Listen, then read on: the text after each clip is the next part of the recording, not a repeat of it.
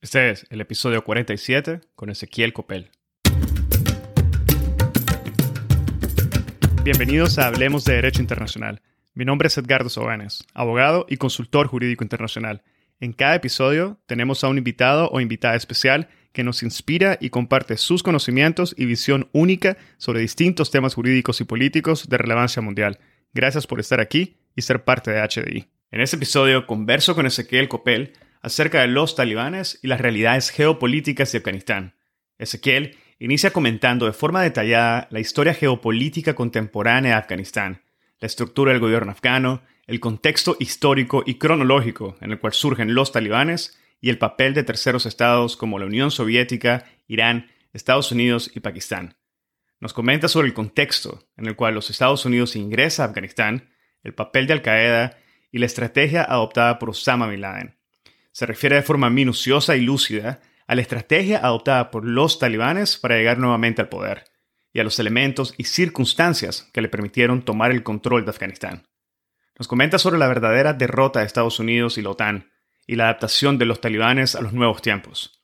Posteriormente, aclara la relación de los talibanes con el Estado Islámico, los recientes ataques en Kabul y el potencial nuevo bombardeo de Estados Unidos en Afganistán contra ISIS, nos conversa sobre las relaciones de los talibanes con China, Rusia, Irán y la Unión Europea, al igual que sobre el balance de poder dentro de Afganistán y muchos temas más. Ezequiel Copel nació en Buenos Aires durante octubre de 1978. Estudió periodismo, fotografía y cine. Vivió más de una década en Medio Oriente, dividiendo su tiempo entre Israel, Cisjordania, Egipto, entre otros. Desde hace años se dedica al periodismo y al análisis de las problemáticas en la zona Escribió los libros La disputa por el control de Medio Oriente y Medio Oriente Lugar Común, y colabora en las publicaciones Nueva Sociedad, Revista Eñe, Le Monde Diplomatique, Revista Crisis, entre otras. Es además editor de la revista digital Panamá. Actualmente divide su tiempo entre la región que lo apasiona y su país de origen mientras prepara un nuevo libro sobre las colonias israelíes en territorios palestinos. Espero que disfruten de este episodio, lo compartan en sus redes sociales y con quienes consideren podrían beneficiarse del contenido. Esta es la forma más fácil de fomentar el proceso de diseminación y difusión de temas de derecho internacional. Sigan al podcast en Spotify, Google Podcast, Apple Podcast, YouTube o cualquier otra plataforma que utilicen. Recuerden que pueden adquirir su membresía en la sección de contenido premium en nuestra página web en www.hablemosdi.com o en el link de membresía que está indicado en la descripción de cada uno de los episodios. Y así obtendrán acceso a episodios premium, acceso anticipado a los episodios generales, acceso a contenido adicional exclusivo, acceso completo a las gotas de jurisprudencia internacional y acceso a la sala de conversación de Hablemos de Derecho Internacional el primer espacio virtual único y consolidado para networking de la comunidad global de hispanohablantes oyentes del podcast. Ahora, empecemos. Bienvenido al podcast, Ezequiel Copel. Es un gran gusto poder tenerte en esta mañana en el podcast. Bienvenido. Muchas gracias, Edgardo, por la invitación. Hoy vamos a conversar sobre Afganistán y la intención es que conversemos de una forma detallada los elementos, los sucesos y los actores que han sido más representativos y que de una forma u otra han contribuido a lo que está sucediendo hoy en día en Afganistán. Y quizá la mejor forma de poner en perspectiva nuestra conversación es iniciar con una breve imagen de la historia geopolítica de la Afganistán moderna. Ezequiel. Perfecto. Me tengo que extender un poquito, voy a ir un poquito cuatro décadas atrás, pero solamente a poner un poco de contexto de cómo llegamos al día de hoy. Afganistán, más o menos, para ponerlo un poco en contexto, vivió un periodo de tranquilidad, como se dice, Afganistán nunca vivió tranquilidad en toda su historia, siempre fue un, un rejunte de diferentes tribus, etc. Podemos decir que de 1930 más o menos hasta 1970 y algo, principio del 70, vivió un periodo de bastante tranquilidad. Bueno, en idas y venidas. Por ejemplo, había un presidente que decía que él le gustaba prender sus cigarrillos estadounidenses con cerillas soviéticas. Como va a decir que Afganistán estaba entre el medio de los dos mundos, pero no se metía en ninguno de los dos lados. Bueno, empieza todo un poco a, mm, a desbarrancarse de alguna manera cuando hay un golpe de Estado contra un rey, y el golpe de Estado es como dentro de la familia. Bueno, lo sacan a este rey, asume un nuevo presidente, intenta como de alguna manera motorizar una rápida modernización que ya la había iniciado el rey anteriormente, Luego a este nuevo mm, mandamás de Afganistán lo saca un movimiento prosoviético, los que toman el poder inician como una especie de intento de, de, imponer un socialismo de forma muy, muy rápida, que termina chocando con algunos intereses de la Unión Soviética. La Unión Soviética se da cuenta de que esta persona que toma el poder un poco también estabiliza la idea que tenía la Unión Soviética sobre Afganistán e invaden Afganistán a fines del 70. A partir de ese momento yo creo que empieza el periodo, digamos, de bastante mm, desestabilización de Afganistán, porque empieza 10 años de la ocupación soviética, que la gente tiende a olvidar la magnitud que fue, es decir, hubo cerca entre, entre el 6 y el 8% de la población afgana fue muerta durante la ocupación soviética, y pues tenemos entre el 8 y el 10%, no sé si el 8 y el 10%, pero tenemos casi un, tercio de la población afgana que se convierte en refugiada, convirtiendo al problema de los refugiados afganos en uno de los mayores problemas de refugiados de todo el siglo XX. Bueno, después de eso viene la caída de la Unión Soviética, vamos a decir en 1989 la Unión Soviética se retira de Afganistán. Siempre, se dice que fue derrotada la Unión Soviética por Afganistán, por los mujahidines, porque lo que se articula también durante la ocupación soviética es que se armen grupos rebeldes muchos armados por Estados Unidos, Pakistán, Arabia Saudita, incluso a estos grupos rebeldes llamados mujahidines, que muchos son religiosos, casi todos son religiosos, islámicos religiosos, también son armados en algún momento por China, que tenía bastante miedo que la Unión Soviética los rodee de alguna manera. Y bueno, con la decadencia de la Unión Soviética, para extenderme mucho, la Unión Soviética se decía retirarse de Afganistán. Afganistán entra en un periodo de, de tires y aflojes entre hombres de la guerra, que muchos habían sido mujahidines antes, estos guerreros santos armados por, Estados Unidos. En algún momento los mujahidines toman el poder central y luego nace un grupo rebelde que tenía algunos miembros mujahidines antes y algunos que no. Podemos decir, siempre se dice que, bueno, que los talibanes, muchas veces se repite, venían de los mujahidines, pero siempre digo que más mujahidines pelearon contra los talibanes de los que se integraron los talibanes. Pero bueno, para resumir, se forma un grupo nuevo, talibán, es decir, un grupo que era de estudiantes de teología islámica, de alguna manera, y bueno, toman el poder central. Los talibanes, de alguna manera, tienen cierto apoyo porque vienen a traer un poco de calma, de calma, bueno, la calma de los cementerios, pero bueno, era como una especie de, de hombres de la guerra luchando por el poder central, de alguna manera, y a partir del 96 hasta el 2001, los talibanes toman el poder central. Cuando entran a Kabul, bueno, prometen amnistía, muchas cosas, etcétera le prometen amnistía, por ejemplo, al último presidente tolerado o, sostenido por los soviéticos que se había refugiado en un cuartel de la ONU durante cuando el resto de los mujahidines habían avanzado sobre Kabul, le prometen amnistía, etcétera, después no la cumplen, entran al cartel de Kabul, lo matan, lo despellejan, eh, lo castran, lo cuelgan arriba de un semáforo, etcétera. Y los talibanes a partir de 1996 hasta el 2001 imponen un régimen de miedo digamos, sobre, sobre Afganistán. Yo siempre digo que eh, yo los talibanes son más temidos que amados dentro de Afganistán, de alguna manera, hasta el 2001, cuando se produce el ataque a las Torres Gemelas. con respecto al ataque a las Torres Gemelas, cuando se produce, Estados Unidos muy rápido apunta hacia Al Qaeda y dice que los talibanes son el refugio del líder de Al Qaeda, Osama Bin Laden. Los talibanes dicen que los estadounidenses presenten pruebas, y más adelante los estadounidenses le contentan que entreguen a Osama Bin Laden. Los talibanes se, se rehusan, Estados Unidos invade Afganistán. Previo a eso, Estados Unidos, yo creo que llega el momento de Estados Unidos y, e Irán, acá entra en la, película Irán, llegan a su entendimiento más grande. La gente tiende a olvidar que el talibán era un enemigo jurado de Irán. Irán estuvo a punto de invadir Afganistán a fines de los 90, porque los talibanes entraron en un periodo de locura, eh, secuestraron diplomáticos iraníes, los mataron, y los iraníes movieron sus tropas a la frontera. Bueno, cuando se produce el ataque a las Torres Gemelas, se produce una unión o una unión de intereses entre Irán y, Estados Unidos, donde Irán le proporciona inteligencia para bombardear bases del talibán en Afganistán, bases de Al Qaeda también en Afganistán, y también le hace como una entrada una unión con el grupo rebelde más importante de Afganistán, que era la Alianza del Norte. Bueno, después Bush hijo, que es ese momento el presidente de Estados Unidos, pronuncia la famosa eje del mal, donde lo pone el famoso, la famosa definición del eje del mal mundial, donde pone Irán, que antes lo había ayudado a conquistar Afganistán, dentro del eje del mal, y bueno, te puse de vuelta la separación entre Irán y Estados Unidos.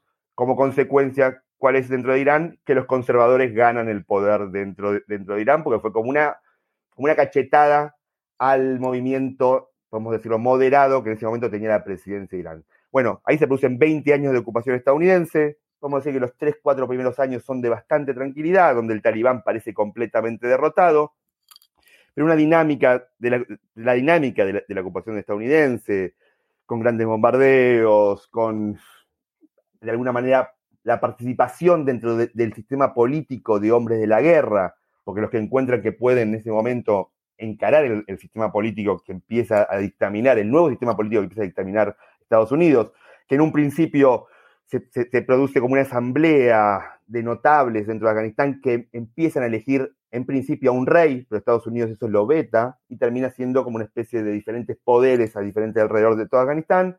Se produce la, elección de un presidente y el talibán, un poco más adelante, cerca del 2005, 2004, empieza a levantar la cabeza, principalmente en zonas bombardeadas por Estados Unidos, hasta el día de hoy, que 15 años después de eso, llegan a tomar el poder dentro de Afganistán. Ahora, ¿cuál es para mí el catalizador que permite a los talibanes avanzar sobre Kabul y pasar de ser un grupo rebelde que tiene ciertas partes de Afganistán a tener todo el poder central, para mí es una decisión de Estados Unidos a principios de 2020 de hacer un acuerdo con los talibanes que implique la retirada de, Estados Unidos de Afganistán, que tenía una falla de origen, que era que los talibanes dejaban de atacar a Estados Unidos, pero no se comprometían a dejar de atacar al gobierno central. Entonces, a partir de ese momento, cuando los talibanes se sacaron el yugo del poder de fuego de Estados Unidos sobre ellos, y eso no implicaba que no puedan dejar de atacar al gobierno central, bueno, para mí ahí ya empezó a estar sellado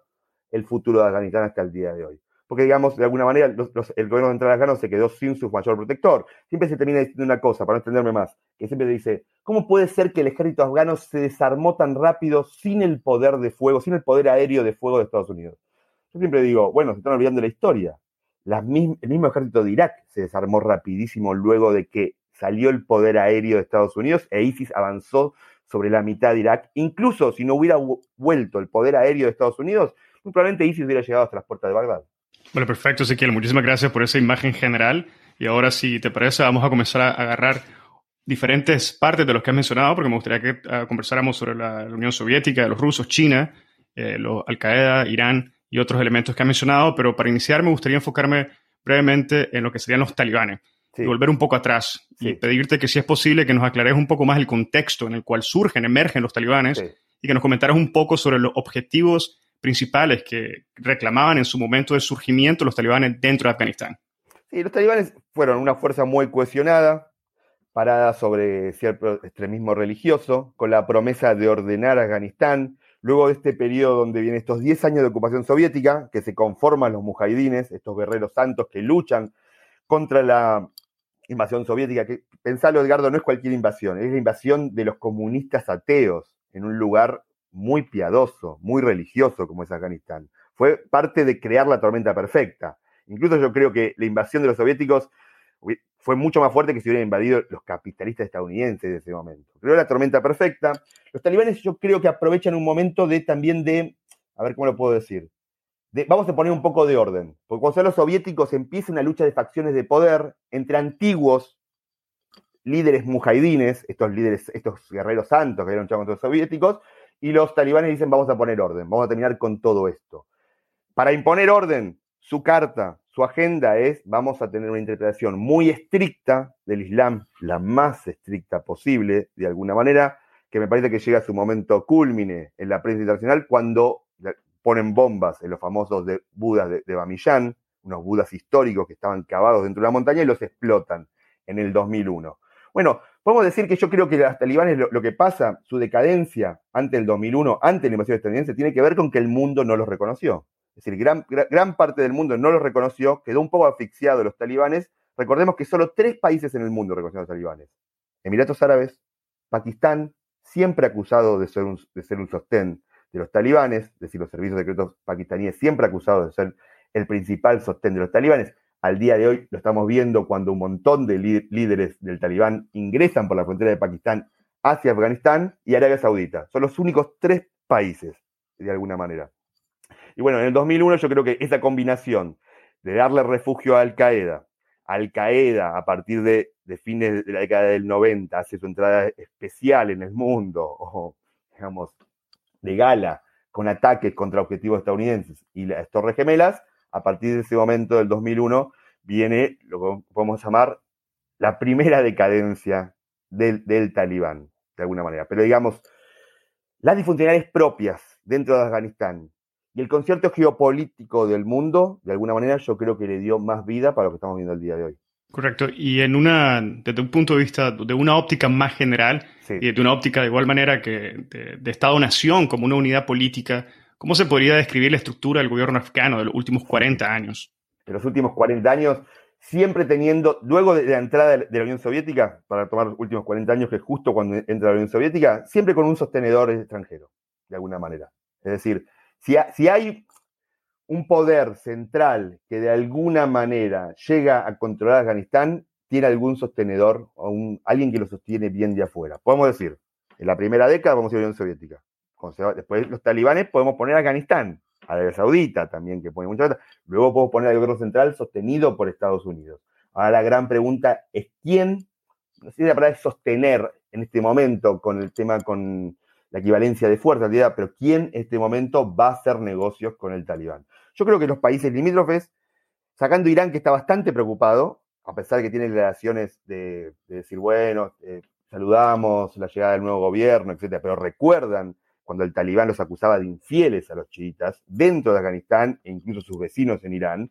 Yo creo que China y Rusia pueden estar dispuestos a llegar a, no digo sostener, a llegar a tener buen comercio y buenas relaciones, mientras el talibán de alguna manera no motorice insurgencias que tanto China como Rusia temen dentro de sus fronteras.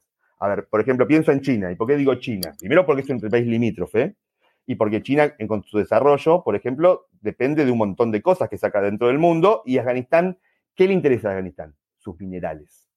Al día de hoy tenían un gran comercio con Afganistán en cuanto a extracción de minerales.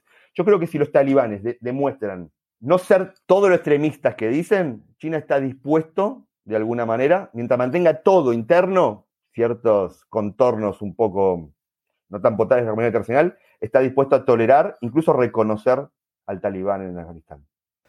Sabemos que los talibanes, Ezequiel, gozaron de un reconocimiento internacional durante algunos años y que solo después del 11 de septiembre es que Estados Unidos, por ejemplo, decide atacarlos, como parte de la denominada guerra contra el terrorismo.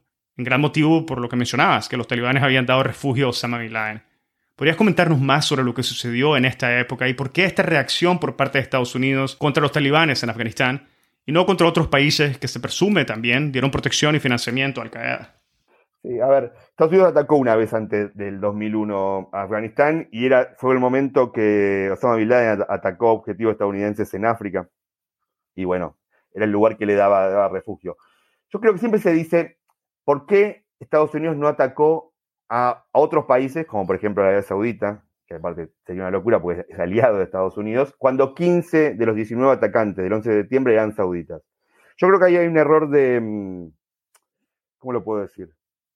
De, armar toda, toda la fotografía, que es, ¿Por qué hubo 15 atacantes, 15 a 14 atacantes sauditas entre los 19 del 11 de septiembre? Porque Bin Laden era muy inteligente y sabía que era mucho más fácil para los sauditas entrar a Estados Unidos a practicar vuelo y para hacer un atentado futuro que que meta 15 afganos que casi no podían ingresar a, Estados Unidos. Yo creo que ahí se subestima un poco la inteligencia de Bin Laden, que puede caernos no para, para nada simpático, pero realmente hizo un, un atentado muy sofisticado. De alguna manera también muchas veces se dice, no, este atentado lo tuvo que haber hecho los servicios de inteligencia internacionales, así. Yo creo que es una forma de mirar también de arriba, inclusive a, los actores que no nos gustan. No, bueno, hicieron un atentado muy complejo, muy preparado.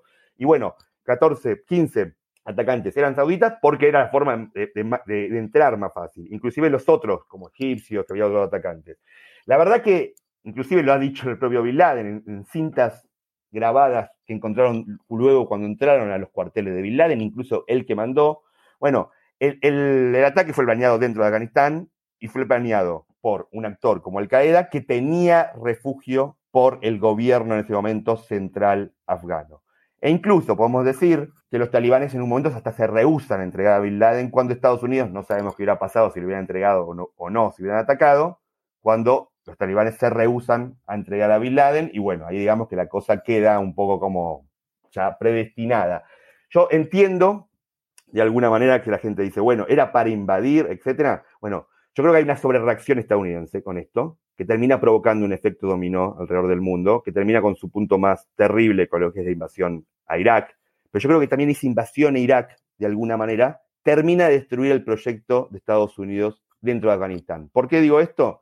Porque a partir de cuando Estados Unidos fue por Irak, que fue, fue por Irak bajo acusaciones falsas de que producían armas de destrucción masiva y que albergaban Al Qaeda cuando Saddam Hussein era un, era un enemigo acérrimo de Al Qaeda de alguna manera, hizo que Estados Unidos se olvide de Afganistán, de alguna manera. Llevó sus mejores hombres y los llevó a Irak. Su mejor infraestructura la puso dentro de Irak, de cierta manera. Yo creo que es, era Al Qaeda, era imposible que Estados Unidos, luego de sufrir su mayor ataque terrorista dentro de sus fronteras, no vaya a reaccionar contra el país que le daba refugio a Al Qaeda. Ahora, por otro lado, para mí fue una sobrereacción, que se fue de sus contornos de lo que se podía controlar. Bueno, perfecto. Yo creo que ya con, este, con esta antesala podemos entrar a lo que sería a la situación que se está viviendo el día de hoy, que como sabemos los talibanes han tomado el control, pero poco se sabe, verdaderamente poco se sabe de la estrategia que adoptaron en los últimos años para lograrlo. En un reciente artículo, vos señalabas que esto fue un resultado de un detallado plan a largo plazo de parte de los talibanes. Mencionás que ya se conocía que que existían centros de estudios islámicos de los talibanes en Pakistán, donde estaban reclutando a uzbescos y otros miembros de etnias norteñas para potenciar sus filas. ¿Podrías compartirnos con mayor detalle este plan a largo plazo al que te referís y la forma en que lo implementaron recientemente los talibanes? Sí, los talibanes hicieron, bien la tarea, para decirlo de la forma coloquial. Hicieron, ellos se dieron cuenta que cuando los estadounidenses ingresaron, invadieron Afganistán, lo que encontraron fue una quinta columna dentro de Afganistán. Encontraron un grupo afgano que de alguna manera le sirvió como fuerzas de asalto. Después entró el ejército estadounidense. Es decir, una pata local. Esa pata local, como antes te decía, Edgardo, fue facilitada por Irán. Luego Estados Unidos le dio una cachetada a Irán al ponerlo en el eje del mal. Como que no, no le pagó lo que había hecho Irán.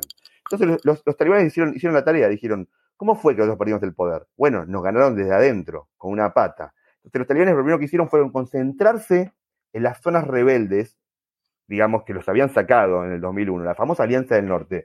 Porque la, gran noticia de este avance talibán es que esta es la primera vez que, controlan las zonas del norte. Incluso en el momento, en el 90, cuando controlaban el territorio de Afganistán, no controlaban las zonas del norte, no, todo el norte, una parte del norte, no lo controlaban. Entonces primero fueron, dijeron, en el norte ¿qué hay? Hay otras minorías, tayikos, uzbecos, etc. Dijeron, bueno, vamos primero por esos, pero antes incluso de avanzar militarmente, vamos a unir al liderazgo talibán a, estas etnias. ¿Por qué? Porque los talibanes en el pasado eran casi exclusivamente de la etnia pashtun, de alguna manera. Representaban casi la etnia pashtun, con todos los temas que tienen los pashtun dentro de Afganistán y Pakistán, que están divididas por una línea creada por Inglaterra, la famosa línea Durán, que divide a la etnia en dos, de alguna manera. Dijeron, bueno, ¿Cómo, fue que nosotros caímos en el pasado? Que perdimos el poder. Nos ganaron desde adentro, en principio. Entonces fueron por estos grupos, primero, los integraron al liderazgo, luego avanzaron sobre las, zonas del norte, controlaron las primeras zonas rebeldes, luego fueron por los, por los, pasos limítrofes para asfixiar al gobierno afgano, para que no pueda entrar mercaderías. Los, talibanes siempre ganaron mucha plata cobrando impuestos por las mercaderías que entraban ahí en territorio bajo control, pero ahora controlan directamente todos los bordes, casi todos los bordes menos uno en un momento, y automáticamente después quedó casi el camino limpio. Tenían las zonas rebeldes, controlaban las fronteras, asfixiaban al, gobierno afgano. Después del norte fueron para el centro y el sur era una zona casi naturalmente favorable a ellos directamente. Kandahar, lugares donde vivía el, famoso Mula Omar, que era, fue, el, el, famoso líder talibán de los 90, de alguna manera, que siempre es bueno recordar que el Mula Omar en un momento le ofreció a Donald Rumsfeld, el estadounidense, el que fallecido Ronald Rumsfeld, ahora, integrarse al sistema político en el 2001 si lo dejaban tener prisión domiciliaria en su ciudad natal. Los estadounidenses se negaron de alguna manera. Siempre está la pregunta qué hubiera pasado, capaz que era una especie de para, rearmarse, ciertamente. Bueno, después quedó el caminito armado. Y después, la última, la última cereza del postre, fue que cuando iban por Kabul, que en ese momento estaban como las cosas, yo los talibanes estaban dispuestos a esperar para entrar a Kabul, se desarmó lo que es el gobierno afgano, es decir, el presidente afgano decidió agarrar un avión e irse y a partir de eso, bueno, los talibanes entraron a Kabul y tomaron el poder total casi de Afganistán. Independientemente de lo que comentás, ¿cómo es posible? Y es la pregunta que muchos tienen, ¿cómo es posible que después de 20 años de guerra los talibanes tomaran el control de Afganistán en solo cuestión de semanas. El sentido común nuevamente engaña. Uno se esperaría que el proceso, si se daba, iba a tomar mucho más tiempo y dejaría como resultado muchas víctimas mortales, lo que parece también, por la información que se maneja y se publica, que no es el caso.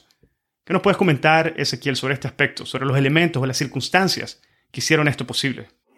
Yo creo que es un proceso largo, de alguna manera, pero que, podemos hacer, llegar a hacer una comparación con lo que pasó en Irak. Es decir, en Irak, cuando ISIS, el famoso Estado Islámico, toma Mosul, son 800 hombres contra cuatro divisiones del ejército, más o menos, ciertamente. Y avanzaron un día para el otro. Bueno, para mí pasó principalmente que, el ejército afgano se quedó sin su mayor sostén, que era el poder de fuego estadounidense. Recordemos que incluso cuando Estados Unidos se empezó a retirar de Afganistán, se retiró de la, base aérea más importante que tenía, la de Bagram, a la noche sin avisarle a los propios soldados afganos. Apagaron la luz y se fueron, ciertamente. Sin ese poder aéreo, que siempre se dice, bueno, pero se desarmó sin el poder aéreo, yo invito a cualquier ejército del mundo a ver cómo les va, incluso el ejército estadounidense, dentro de Afganistán, sin el famoso poder aéreo, a ver cómo les iría. A la vez, los 20 años de ocupación estadounidense, hizo que para los afganos se borre la idea de construir un nuevo Afganistán. Y empezó a ser Estados Unidos una fuerza de ocupación, ciertamente. Incluso la misma dinámica antiguerrillera, para denominarlo como uno, lo llama antiterrorista estadounidense, sacar la gente, pienso, para pensarlo en voz alta, pienso, entro a un poblado afgano, saco a todo el mundo para revisarlo, saco a las mujeres, las reviso. Bueno, eso ya es una falta de respeto completamente por los afganos. Es los afganos te toman, te consideran a vos, depende de cómo vos tratás a sus mujeres, ciertamente. Automáticamente te, pones en contra. A la vez, los intensivos bombardeos, incluso con ataques de drones, sobre zonas civiles que de alguna manera donde operaba el talibán, hizo poner esas poblaciones en contra rápidamente de Estados Unidos. A la vez, ¿cómo fue el desarrollo intervencionista económico de Estados Unidos en Afganistán, donde muchas veces esa plata que los Estados Unidos invertían iban a parar a contratistas estadounidenses para, para hacer, digamos, una ruta, etcétera, o esta plata iba a parar a hombres de la guerra que controlaban territorios para hacer, para que les permitía de alguna manera, acá poder hacer una escuela, etcétera, terminó siendo casi una tormenta perfecta, donde, combinaba una pata local que se dio vuelta, el apoyo que estaba más menos en la población civil y más en nombre de la guerra, contratistas estadounidenses que la plata se tenía a regenerar dentro de ellos, 20 años de ocupación, la falta del sostén militar, etcétera, terminó siendo casi el final de la película que ya se esperaba. Volviendo al artículo que mencionaba, también indicaste que la verdadera derrota de Estados Unidos y la OTAN en Afganistán no es que las fuerzas de seguridad afganas colapsaran, sino un nuevo control talibán que terminara eventualmente posicionándose como una administración más estable y menos corrupta con una legitimidad que hiciera que los afganos no extrañaran al anterior gobierno. Fin de la cita. ¿Podrías compartirnos un poco tus valoraciones detrás de esta posición? Sí, que para mí es, va a ser la gran pregunta que nos vamos a hacer todos este año y el resto de los años, hasta, hasta que el talibán controle Afganistán de alguna manera. Es decir, mucha gente no es que ama a los talibanes, digamos. Yo creo que, usted dije antes, Edgardo, yo creo que es un grupo más temido que amado. Su, su popularidad hasta en sus mejores momentos siempre fluctuó entre el 15 y el 20%, de alguna manera. Los afganos están hartos de la situación de Afganistán, de los 40 años de inestabilidad, de alguna manera. En este momento, me imagino que muchos lo que quieren es estabilidad, tranquilidad, ciertamente. Porque siempre se decía en este conflicto, bueno, va a empezar una guerra civil. Yo siempre respondía, no, hace 40 años que tienen guerra civil. La guerra civil no va a empezar el día de hoy. Yo creo que este puede ser, puede llegar a ser la mayor derrota del proyecto estadounidense para Afganistán. Si los talibanes se terminan posicionando como una especie de estabilizador de Afganistán. Bueno, a base de sangre y fuego también, pero estabilizador a la vez. Ahora, yo creo que lo que viene es la gran pregunta es, bueno, se ve, por ejemplo, que, por, no sé, en algunas ciudades hay una especie de, mm, no, no es tranquilidad, porque, bueno, la tranquilidad es a base del poder, del poder de las armas, del miedo a que los talibanes agarren a tal, persona opositora, etcétera, pero si, por ejemplo, los talibanes encuentran el favor del mundo, el reconocimiento de sus países vecinos, pueden llegar a tener una economía que las sostengan, ciertamente. Por supuesto, con mucha ayuda de los organismos internacionales, porque este, Afganistán está en un momento total de crisis, donde tiene sequías, donde no pudo erradicar la, polio, donde, donde su economía está en, está en un momento muy delicado de alguna manera pueden estabilizar la economía, pueden encontrar eh, el reconocimiento de sus países vecinos, pueden mantener cierta tranquilidad interna, bueno, a base de fuego, bueno, lo que están diciendo es, eh, miren cómo nosotros podemos hacer lo que no pueden hacer los estadounidenses. Yo creo que si eso llega a pasar, bueno, ahí estaría la mayor derrota de Estados Unidos. Porque Estados Unidos, pues, si, les gustaría intervenir de vuelta, los talibanes, por decir un juego un juego de, rivales, van a decir, miren nosotros lo que pudimos hacer, que no pudo hacer la, la superpotencia del mundo con todo su poder de fuego y con toda su billetera interminable, de alguna manera. Yo creo que esa va a ser. Pero eh, ahora, otra cosa, Edgardo, yo creo que todavía eso no lo sabemos. Eso, eso es una pregunta a futuro, porque también hay otra pregunta que se asoma en el horizonte, que es, ¿los talibanes cambiaron o los talibanes son los mismos de siempre? Y en base a tu respuesta, Ezequiel, ahora te pregunto, ¿cuál sería la verdadera derrota de Afganistán? ¿La estamos observando o aún no la estamos observando? La mayor derrota de Afganistán es que las cosas sigan en, en guerra civil hasta que siga que siga las décadas con guerra civil, etc. La mayor victoria de los talibanes sería que puedan parar con la guerra civil, que logren alguna especie de estabilidad interna, que es complicada, porque yo, creo que se viene un futuro difícil, donde principalmente va, a venir una disputa entre los líderes externos del talibán, que se mostraban al mundo con notas de opinión en New York Times, diciendo que somos nuevos, que tenemos una nueva perspectiva con las mujeres, que vamos a tolerar a las diferentes minorías, etcétera, con el liderazgo interno fue el que fue avanzando a base de fuego, con la promesa de imponer una interpretación muy estricta del Islam y de alguna manera, de alguna manera, ¿cómo puedo decir? Hacer a, los, a los afganos más piadosos y que vuelvan a la verdadera senda del talibán, ciertamente. Yo creo que ahí se viene una nueva disputa. Es una pregunta que todavía no, la tenemos, pero si, el, talibán logra hacer lo que no pudo hacer Estados Unidos en 20 años, ya no digo en 20 años, digo en 5, digo en 3 o en 4, me parece que sería una, total derrota de Estados Unidos sobre su proyecto Afganistán, que ya podemos decir que de alguna manera fracasó. Disculpame, Ezequiel, una pregunta de clarificación únicamente. Cuando mencionas que si los talibanes logran hacer lo que no logró hacer Estados Unidos, ¿a qué te referís exactamente? Estabilizar internamente Afganistán. Que de pronto no haya eh, cinco grupos rebeldes, cuatro grupos rebeldes, que por ejemplo estaba el gobierno central eh, afgano y tenía hasta los talibanes avanzando sobre diferentes zonas. Los talibanes siempre encontraban pequeñas zonas, de alguna manera. Entonces, era como no digo que había dos gobiernos en Afganistán, pero muchas veces, por ejemplo, vamos a pensarlo así. Vos ingresabas con un camión de mercaderías por la frontera, arreglabas con el gobierno afgano, ciertamente, para pasar, pagabas tus impuestos aduaneros. Luego entrabas por el territorio talibán y tenías que pagarle también a los, talibanes, antes de llegar a las grandes ciudades, ciertamente. Que haya dos gobiernos, que haya, haya tres grupos rebeldes, etc. Que haya solo un gobierno central que de alguna manera llegue a un arreglo entre las diferentes etnias, diferentes grupos de poder, grupos armados, etcétera, para que todos se pongan bajo el dominio de los talibanes. Yo creo que ese sería el, gran éxito. Y directamente, ya que no, no cada uno haga sus arreglos aparte, los uzbecos por acá, etcétera, sino que todos hablen con el talibán, el poder central puesto en manos de ellos. Porque lo que pasaba acá era que mucha gente hablaba con el gobierno central, con Estados estadounidenses, pero todos sabían que terminaban hablando con Estados Unidos. ¿Crees que podríamos hablar hoy de unos talibanes distintos a los de la época de la Unión Soviética o inicios de la reciente guerra con Estados Unidos?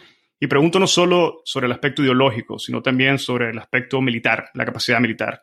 Como se ha mencionado en varios medios, eh, básicamente los talibanes hoy están heredando un aproximado a 80 mil millones de dólares de equipo militar, lo que quizás podría ser los diferentes a los talibanes de hace 20 años, aunque acabo de ver recientemente en tu Twitter que atacás un poco o clarificás un poco la, relevancia que tiene estos 80 mil millones de dólares. ¿Cuál es tu opinión y si nos pudieras comentar un poco sobre esto? No, sin lugar, sin lugar a dudas recibieron algo de armamento dejado por estadounidenses.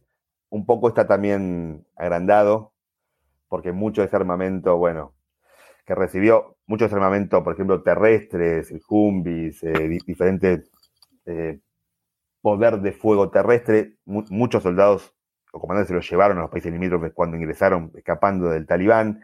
Hay mucho otro de armamento entre helicópteros y aviones que si los estadounidenses no lo vuelven a, mantener o no cambian sus piezas de alguna manera, bueno, queda completamente obsoleto. Es verdad que, han dejado, pero me parece que está un poco agrandado con respecto a lo que ha quedado de armamento estadounidense en manos del talibán. Yo no creo que a partir de eso el talibán, bueno, es, termina siendo un ejército, a ver, como, como el ejército iraní. Es decir, actualmente se convirtieron en el ejército iraní, con su poder, que tampoco, bueno, el ejército iraní tampoco es tan, tan moderno, tiene muchas fuerzas terrestres, pero también tiene armamento bastante antiguo, ciertamente. Yo creo que sí, han recibido algo, me parece que un poco está un poco agrandado eso. Es decir, eso, eh, incluso mucho de ese armamento va a quedar obsoleto en el próximo tiempo si no es de alguna manera arreglado o mantenido. Con respecto hacia el talibán como organización, ¿es diferente al pasado? Si hay un talibán 1.0, el del 90, y un, talibán 2.0, el actual, yo creo que el talibán es el mismo de siempre. Lo que pasa es que el mundo ha cambiado. Y el talibán hizo la tarea, como te decía antes. Ha cambiado el mundo, ha cambiado las comunicaciones, ha cambiado incluso Afganistán. Actualmente la población de Afganistán es mayoritariamente joven y está expuesta a otro mundo, es decir, al mundo de las comunicaciones. Nosotros lo, lo vemos ahora en Afganistán lo que pasa. Pasa algo y todo el mundo está, filmando con un teléfono. Para los talibanes saben esto, entonces intentan controlar mucho más la comunicación de la que controlaban eh, a fines de los 90, ciertamente. Saben que lidian con otro Afganistán, entonces están dispuestos, en principio, a mostrar una cara más amena hacia el mundo. Ahora, yo siempre digo, sepamos distinguir que las cámaras del mundo están puestas en las ciudades grandes de Afganistán, principalmente en Kabul. La información que tenemos fuera de Kabul, de las zonas rurales, estamos viendo al talibán siendo el mismo talibán de siempre, dominando a base de fuego, fuego y un régimen muy férreo. Ahora, vamos a las ciudades capitales y estamos viendo que si bien imponen ciertas mm, órdenes típicas de los talibanes, como que las mujeres y los hombres estudien aparte, todavía no han impuesto, por ejemplo, edad máxima para que las mujeres estudien, que siempre ese fue un miedo, es decir, los talibanes siempre permitieron, incluso en el pasado, cuando controlaban zonas y había un gobierno central afgano, permitían la educación de niñas, ya no lo en el 90, lo de hace pocos años atrás, permitían la educación de niñas jóvenes hasta los 12 años a, cambio de recibir ayuda internacional, de alguna manera que les permitía sostener esas zonas. La gran pregunta que todos nos hacemos es, ¿Van a seguir permitiendo la educación de las mujeres hasta la edad adulta? Bueno, esa todavía esa respuesta no la tenemos claramente. Pero, por ejemplo, han separado en las universidades a mujeres y hombres en algunas, en algunas ciudades grandes. Bueno, eso es una cosa que muchos esperábamos. Ahora quiero ver si permiten la educación de las mujeres hasta larga edad. Yo creo que están, jugando un juego mediático donde los países limítrofes, hablo principalmente los que los que más están preocupados de quién sea el talibán, porque también hay una, hay una teoría que Estados Unidos le deja este problema a los países limítrofes, que nunca han sido amigos de Estados Unidos, como es Irán, China y Rusia alguna manera, están esperando, me imagino que por canales alternativos, le están diciendo al talibán, ustedes no se vayan de la vía, es decir, impongan un poco su, su, plan, etcétera, pero que no sea demasiado extremista para que nosotros, a nuestras propias, a nuestras propias personas dentro de nuestros países, nuestra propia ciudadanía, le podamos justificar que no tenemos relaciones con ustedes. Entonces yo creo que el talibán es el mismo de siempre, tiene la misma ideología que siempre. Afganistán ha cambiado, el mundo ha cambiado, hicieron bien la tarea, saben que perdieron el poder por no ser reconocidos por el resto del mundo, principalmente por sus países vecinos, que lo fueron asfixiando de alguna manera. Saben que también las cámaras del mundo están hoy en Afganistán, y dentro de un mes no van a estar más, ciertamente. Es un juego de tiempo y cálculo, me parece. Y quisiera preguntarte brevemente sobre el ataque del Estado Islámico en el aeropuerto de Kabul. ¿Qué dice esto? O más bien, ¿cómo definirías la relación entre el Estado Islámico y los talibanes? Y en este contexto, ¿cómo debemos de entender la reacción de Estados Unidos que desde ya advirtió que su ejército podría lanzar nuevos bombardeos contra el Estado Islámico en Afganistán? Sí, bueno, si, vuelve a lanzar nuevos bombardeos en Afganistán, como sí que también Estados Unidos no se retiró mucho de, Afganistán. Digo, fue cambiando, fue cambiando la estrategia. Yo creo que hay una situación completamente que nos hubiéramos muerto, nos hubiéramos muerto de la risa si nos contaban hace 20 años, que es que el talibán, vamos a decir que el talibán, que estaba unido a Al Qaeda, que yo creo que sí, unido, porque el acuerdo que hicieron Estados Unidos con el talibán es que no que los talibanes no podían dar refugio Al Qaeda, sino que dentro de Afganistán no iba a ser una base para atacar a los Estados Unidos de alguna manera. Estamos en una situación casi risueña, si nos hubieran contado hace 20 años. El talibán en el lugar del gobierno central e ISIS en el lugar del talibán. Y eso es lo que está pasando directamente. Si no te hubieran contado que Estados Unidos iba a coordinar un ataque en el centro de Kabul hablando con los talibanes, porque es imposible que esos drones estadounidenses que mataron a estos operarios de ISIS que querían hacer un atentado contra el aeropuerto de Kabul no fue coordinado con el talibán. Si nos hubieran contado hace 20 años que Estados Unidos iba a coordinar con el talibán, acá Al Qaeda, de alguna manera, para atacar a ISIS, nos hubiéramos muerto de la risa. Yo creo que lo que va, vamos en camino a esto, vamos en camino, donde el talibán, Al Qaeda, por decirlo de alguna manera, ocupa el lugar del gobierno central, que va a ser el que va a lidiar con Estados Unidos, e ISIS va en el lugar del talibán. ¿Qué pasa con ISIS y, Al-Qaeda? O ISIS y el talibán. ISIS siempre fue para, yo siempre digo risueñamente que ISIS es la versión delta de Al-Qaeda, ciertamente. ¿Por qué? Porque es un grupo más extremo que Al-Qaeda, es un grupo que si Al-Qaeda pensaba en el futuro, eh, ISIS es Al-Qaeda en esteroides. Si, si Al-Qaeda decían, ataquemos a chiitas, no ataquemos a chiitas, porque no está bien para nuestro proyecto, la verdad que no los consideran muy musulmanes de los chiitas, pero si, Al-Qaeda decía, bueno, no, ISIS no, ISIS por todo, no, hay que matarlos a todos, etcétera. La versión Delta, mucho más resistente, mucho más difícil de agarrar, con muchas menos zonas para operar, etcétera. Entonces me parece que lo que está pasando es esta cosa entre Guatemala y Guatepeor. Estados Unidos dice, bueno, el talibán es, es Guatemala, pero ISIS es Guatepeor directamente. ¿Qué pasa con ISIS y el talibán? O ISIS y Al Qaeda. Lo que dice ISIS es, ustedes talibanes son casi infieles, ¿por qué? Porque hicieron un acuerdo con Estados Unidos, con el gran Satán, directamente. Y directamente ustedes son medio pragmáticos. Incluso, fíjate el nombre que eligió, que también fue el nombre del 90, pero que volvió a poner el, el nuevo gobierno talibán. Emirato de Afganistán. Emirato habla de un, de un territorio aparte, como un territorio único. ISIS habla del gran califato, es decir, de todo el territorio. Es una pequeña diferencia que habla mucho, de alguna manera. Yo creo que vamos a ese futuro. Todo esto pensando si el talibán logra controlar las ambiciones de Al Qaeda de operar dentro de Afganistán contra el mundo. Porque digamos que tanto ISIS como Al Qaeda tienen el mismo proyecto, tienen un proyecto yihadista de tratar de imponer su versión estricta del Islam sobre las zonas que algunas veces fueron dominadas por el Islam. Si tuvieras que definir este tipo de conflicto, ¿dirías que estamos hablando de conflictos con elementos religiosos o de conflictos religiosos? Yo siempre digo que en esta zona del mundo sacar la religión es una tontería.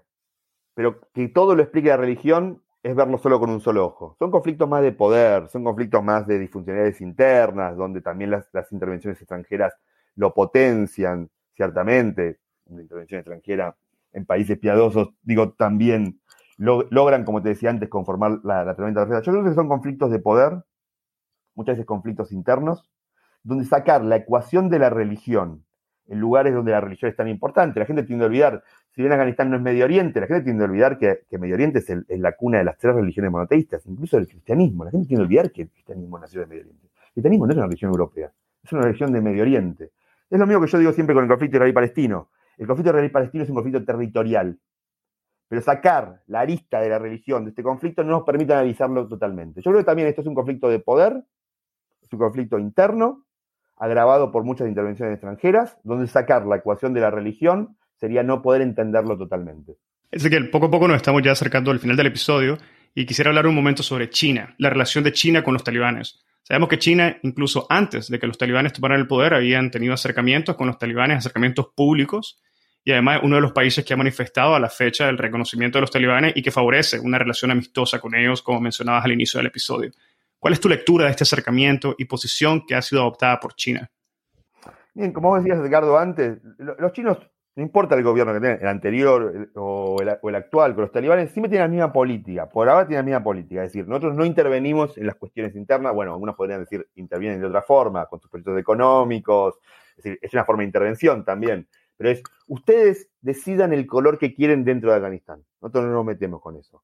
Nosotros queremos solamente dos cosas, no queremos que Afganistán sea una base para de alguna manera destabilice China. Recordemos que los chinos tienen un gran problema con una de sus minorías musulmanas, donde son acusados por algunas de derechos humanos de tener incluso campos de concentración, y no de un grupo de 10.000, sino un grupo de un millón de alguna manera, y tienen mucho miedo que todo este, esta, ¿cómo puedo decir?, renacimiento talibán dentro de Afganistán termine de provocar un efecto de oleaje que termine de sacudir a los propios musulmanes que tiene dentro.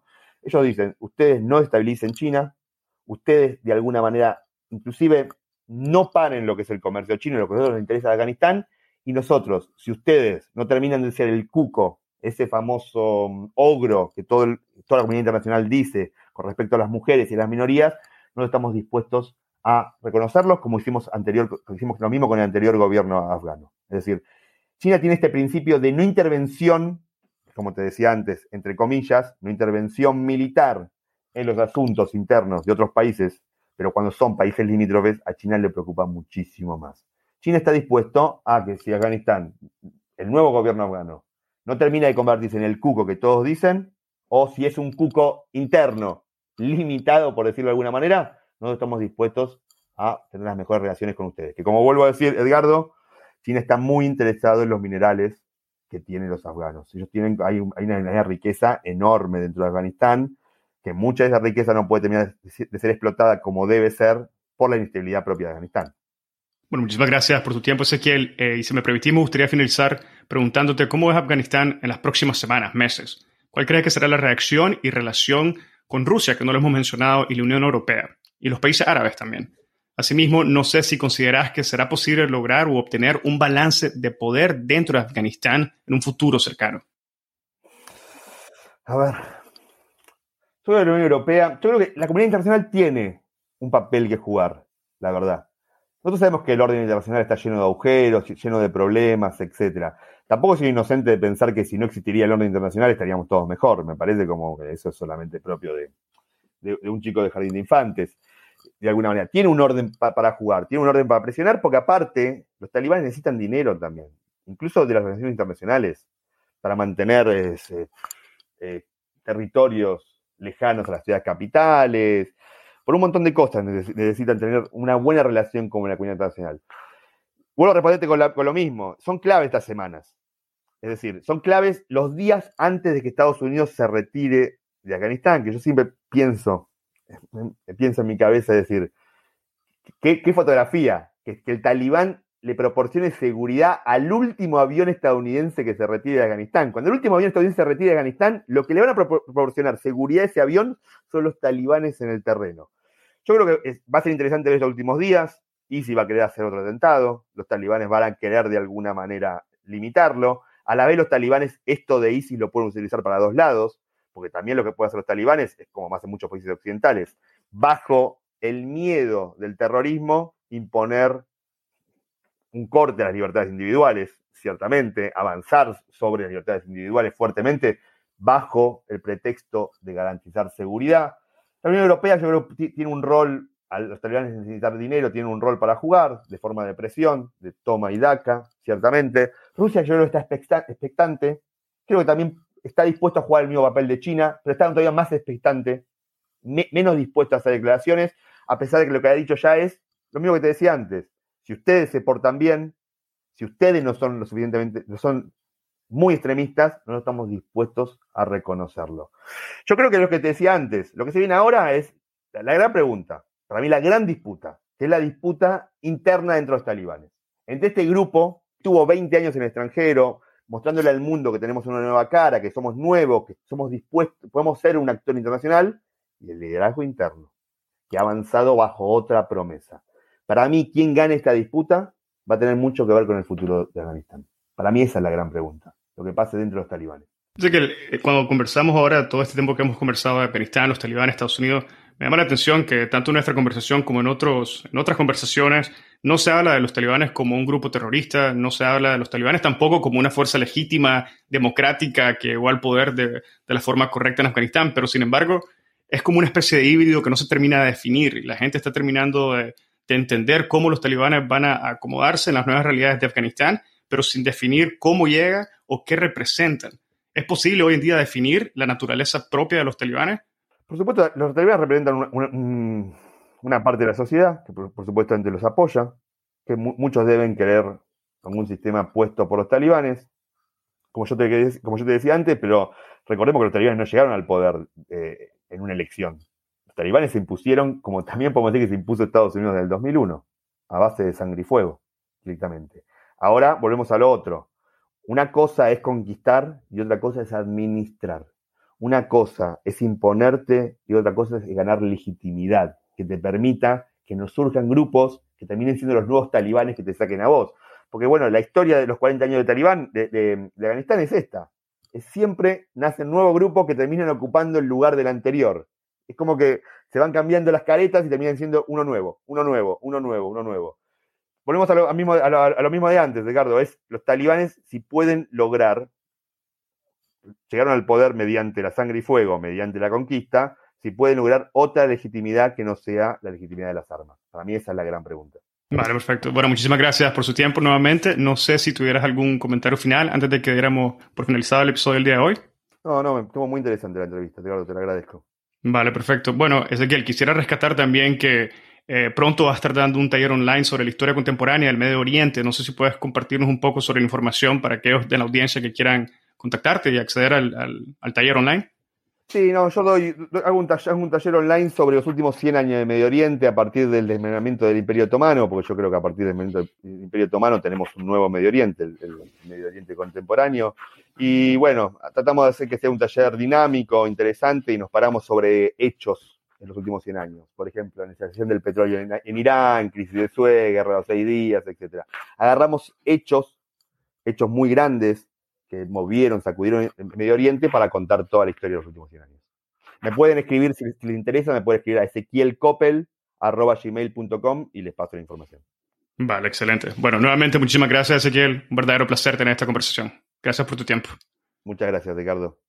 Con esto finalizamos el episodio del día de hoy y esto fue una conversación con Ezequiel Coppel. Si encontraste este episodio interesante, te invitamos a que lo compartas y nos sigas en Spotify, Apple Podcast, Google Podcast o cualquier otra plataforma que utilices para escuchar tu podcast Hablemos de Derecho Internacional, haciendo clic al botón de seguir o al botón de suscripción. Hasta la próxima.